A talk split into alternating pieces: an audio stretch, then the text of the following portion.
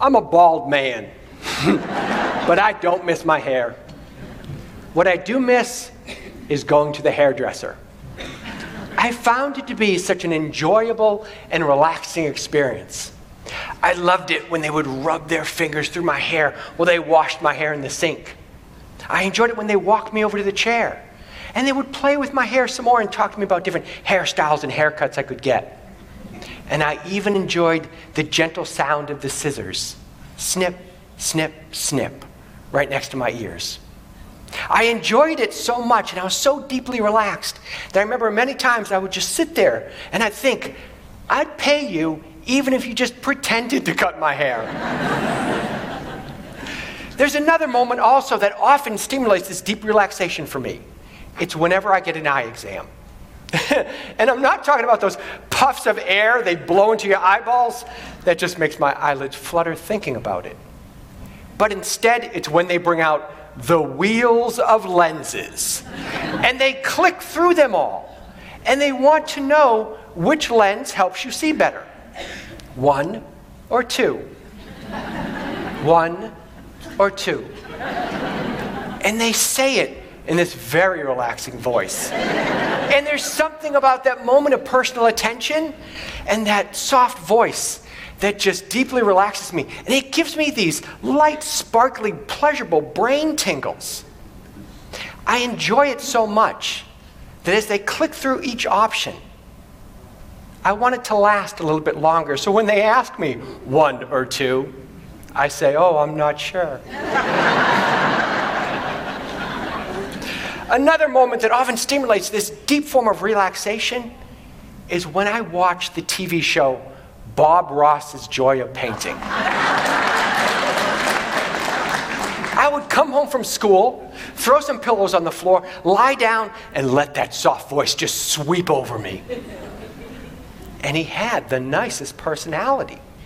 He'd turn to the camera, he'd look right at me, and he'd say the kindest things like, There are no mistakes just happy accidents.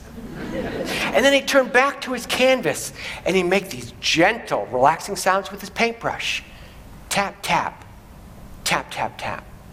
And I found it so relaxing that I often fell asleep and never saw him finish the painting. In 2013, I learned that this special response has a special name autonomous sensory meridian response. or much more simply, ASMR. That is a complicated word. So it's a good thing we've got it simplified. Now, I'm a physiologist, I'm a researcher, I'm a data nerd. I was so excited to read about the science of ASMR. Hmm. In 2013, there wasn't a single peer reviewed research study. What I did find were plenty of forums thousands and thousands of comments all across the internet discussing this blissful sensation. And they all reported the same response that I felt. They were deeply relaxed, they felt comforted, they felt calmed, and they had these light, sparkly brain tingles. And I also noticed that every scenario they described that stimulated their ASMR had a simple theme to it it was always when they were receiving positive personal attention from a kind and caring individual. And the examples they gave were very similar to my moments. It was moments with hairdressers. It was moments with healthcare professionals. It was moments with teachers. They'd tell stories of the teacher from their childhood with the soft voice who would kneel down next to them and help them solve a math problem. It was moments with parents it was moments with their best friends when they would whisper to each other in childhood, or they'd braid each other's hair, or they'd play that game where you just lightly with your finger draw letters on each other's backs and try to guess the letter. But the moment that Stimulate ASMR that I saw the most often mentioned was watching the TV show Bob Ross's Joy of Painting. Now, we know Bob Ross was not trying to stimulate people's ASMR or cause them to relax. He was trying to teach you how to paint. But there are individuals today who are creating ASMR videos just for the purpose of relaxing their viewers and helping them to fall asleep more easily. They're called ASMR artists, and they have millions of followers. Some of them have more followers to their YouTube channel than Kim Kardashian has to her YouTube channel. And what are they doing in these videos? Well, very simply, they're sitting close to the camera, they're gazing into the lens, and they're speaking softly or they're whispering gently. They may even be pretending to be a hairdresser or pretending to be a healthcare professional or just speaking softly the way a close friend would to you. And right now, I'd like to introduce you to some very popular ASMR artists on YouTube. So lean back, stretch out your legs, and enjoy. Good.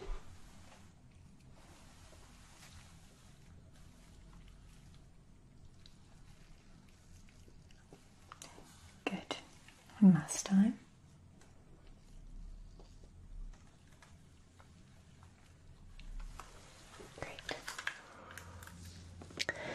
So there are lots of different things we need. Some we would have in our regular spa kit. Some of them are quite obvious. Things like cotton buds and cotton pads. I've brought some tasty tea from Paris. For you, yeah.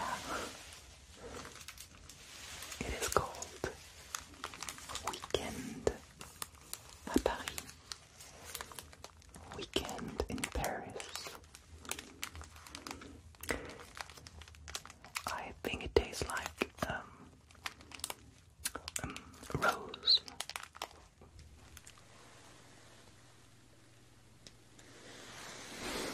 Alright, a bit to the front in here.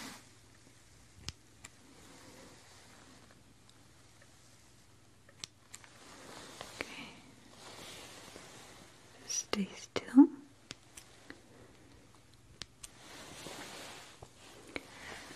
Yes, I need to make sure it's nice and even. Mm-hmm. Now, if you felt deeply relaxed, or maybe you felt those special brain tingles, you might have been wondering, what is going on inside my brain? Well, we wondered the same thing. I recently published a brain scan study with Bryson Lochte and other researchers from Dartmouth College. And we saw that the brain regions that are activated while people are watching ASMR videos like these are the same brain regions that are activated when people are receiving positive personal attention from a kind and caring person in the real world. I've also collected data from over 30,000 participants as part of a research study with Carissa Burnett and Jennifer Allen. And Jennifer Allen is the woman who coined the term autonomous sensory meridian response in 2010. And what we see is that ASMR is experienced in over 130 different countries. And the people are reporting the same experience. They feel deeply relaxed. They have these special light brain tingles. And it's helping them to fall asleep more easily, and it's helping them to reduce their stress. Even individuals who are diagnosed with anxiety and insomnia are reporting benefits from watching these ASMR videos and experiencing ASMR. Other institutions are also publishing data about ASMR and they're reporting similar health benefits. One study in particular from the University of Sheffield in the United Kingdom showed that when people watch ASMR videos, their heart rates significantly and effectively are reduced. Now, there's plenty of unanswered questions still, like what might be the brain chemicals that are causing this amazing sensation? One likely candidate is the neurohormone oxytocin, and you might have heard of this as the love hormone. It's already well known that your oxytocin levels in your brain increase when anyone gives you positive personal attention in a kind and caring way. It's also already known that your oxytocin levels, when they increase, you'll feel relaxed, you'll feel calmed, you'll feel comforted. Another big question is why doesn't everyone experience ASMR? You might have been watching those video clips and been like, I didn't feel any of those amazing brain tingles. Mm. well, it could be that those clips aren't the ones that work for you. If you've never felt this experience, maybe you just haven't had the right real world encounter yet. Or maybe it's determined at birth. It could be determined by the sequence of your genes related to oxytocin or other brain chemicals. Another big question is how do these health benefits of ASMR compare to the widely reported health benefits of yoga, of mindfulness, of meditation? And how do these health benefits of ASMR compare to the therapeutic pros and cons of medications used to treat anxiety and insomnia? And lastly, will health professionals someday advocate ASMR as another tool in the toolbox to help people manage their stress and their sleeplessness? I don't have the answer to those questions, but I do know one thing. I know that my vision of a blissful heaven is Bob Ross greeting me at the pearly gates and asking me, Craig, would you like a haircut and an eye exam?